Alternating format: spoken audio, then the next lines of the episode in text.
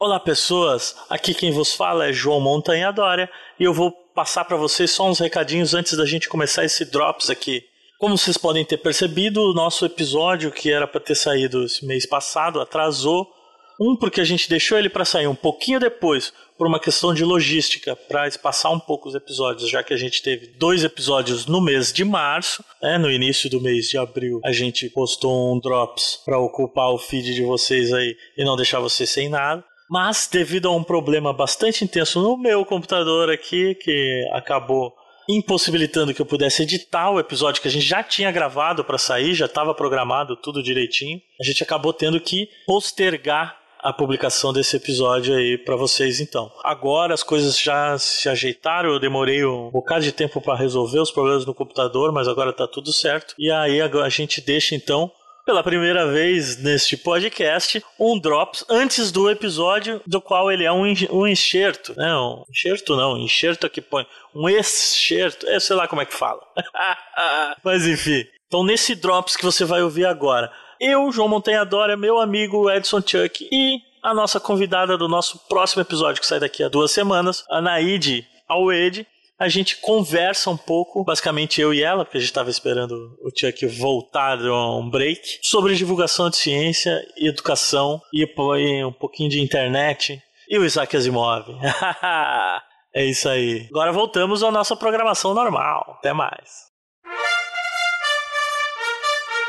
Se podcast, se não pode, diz. Não, mas isso do, do, da enzima é verdade, eu aprendi em bioquímica. Eu... Não lembrava disso. Nunca esqueci, até hoje, cara. Eu acho que é a única coisa de bioquímica que eu lembro ainda. Esse negócio do, é. do de, de, de, de, álcool desidrogenase. Eu acho que eu não lembro de muita coisa de bioquímica, não. que tortura que era isso, né? É, bioquímica, pra mim, assim, eu passei em bioquímica porque eu morava com uma menina que ela era muito cabeção e ela me ajudou muito a estudar pra prova, mas eu passei ali no limite, cara. Foi... É, eu também, minha média ficou, sei lá, 5,80 e pouco, tá ligado? Aí arredondou pra 6. É. em bioquímica. Ah, mas é que tem umas matérias que só quem gosta mesmo, né? Na verdade, eu acho que a gente descobre a importância mais tarde, né? A gente... Sim, sim. Porra. É. Como? Acho que bioquímica eu tive segundo semestre, imagina, nem, nem sabia o que, que eu tava fazendo ali. Imagina, hoje para mim, que eu, das coisas que eu mais estudo é bioquímica, porque eu, fazendo cerveja, é né? É um processo todo bioquímico, tá ligado? Tá vendo? Se um professor chegasse, e eu tenho esse pensamento, se um professor conseguisse, né, colocar na cabeça dos alunos o porquê que tem que estudar, se um cara chegasse para um bando de galera que começou graduação, vamos estudar cerveja, Cara, com certeza que todo mundo ia saber saindo do começo ao final. Todas as partes. Nossa, né? imagina. É o que. Eu não sei se você já viu, mas é um vídeo foda do Isaac Asimov, é uma entrevista dele. Não sei não. se você tá ligado quem é Isaac Asimov. Não. Quem é? É o meu escritor de ficção científica favorito. É. Já, já é falecido já. O bicho era um maníaco. Ele era escritor compulsivo. Ele tem mais de 600 livros. Né? O cara era maluco. Escreveu muita né, é, divulgação científica também. O cara era foda. E aí ele tem uma, uma entrevista que ele fez nos anos 80, metade dos anos 80 ali. A internet tava engatinhando, tá ligado? Lá nos Estados Unidos já tinha. Uh, os caras estavam começando a sair dos, dos militares, tá ligado? Começando a ter o uso é, civil da internet, né? Uhum. Nem sei se já tinha o www ainda. Capaz de nem, nem ter. Mas ele, por estar tá nesse meio, tava por dentro, né? E aí ele tinha escrito logo na época um, um ensaio e tal, falando do futuro da educação com a internet, né? Que ele já imaginava que isso ia dominar ó, todas as redes de computador. E aí tem uma entrevista que ele fez pro, acho que era pra CBS, sei lá pra quem que era.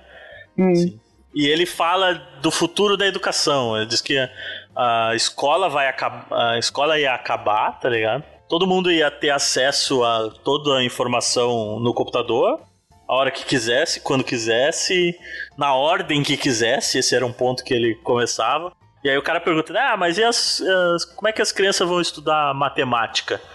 Né? Que, uh, geometria e coisa e tal. Isso não é algo que é você se empolga do nada para começar a estudar, né? Hum. Aí ele larga, ah, mas, vamos pensar no beisebol.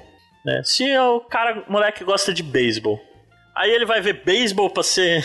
Estudar. É cheio de estatística, cheio de número, um monte de coisa. Então ele vai ter que estudar matemática para entender as médias de rebatida, os negócios e tal. Aí ele começa a ver as médias de lançamento dos arremessador.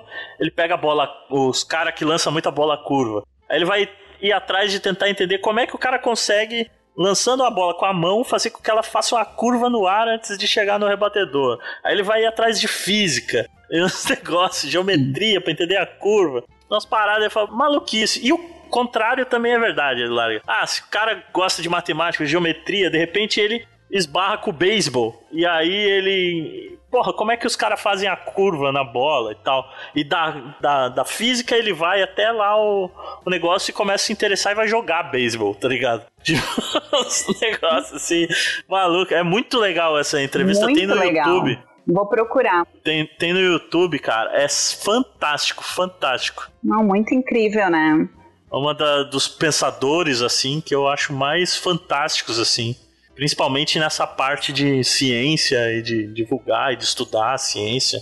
Ah, eu adoro foda. isso também. Eu acho que, né, se os professores fossem mais assim, se eles conseguissem transformar a matéria que você vai passar dessa forma, né, seria tão mais divertido, tão transformador, que daí você toca a pessoa, né, que tá ali querendo aprender. Sai lá com, com exemplos reais, com outras coisas que você nem pensa, né? Por exemplo, para praticar um esporte eu preciso de matemática.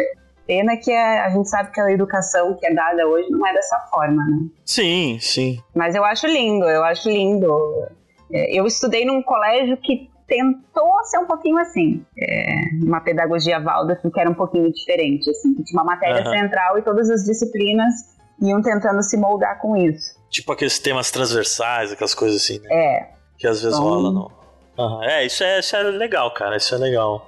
Hum. Mas é. ó, cabe a nós, né, pesquisadores, divulgadores da ciência, Acho que tá indo pro, pra esse lado com a internet, assim, muito, porque as pessoas estão estudando por conta, né? Porque uhum. na Porque tá escola tudo, você né? não aprende o que você precisa pro, pro mundo, né, cara? É, Na Não. verdade é essa. Hoje em dia, você vai estudar por conta, porque senão você fica pra trás.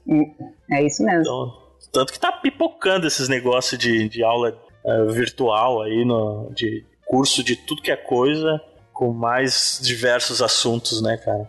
E das mais diversas formas também. Aula virtual, coachings para qualquer coisa. É, Novo mundo.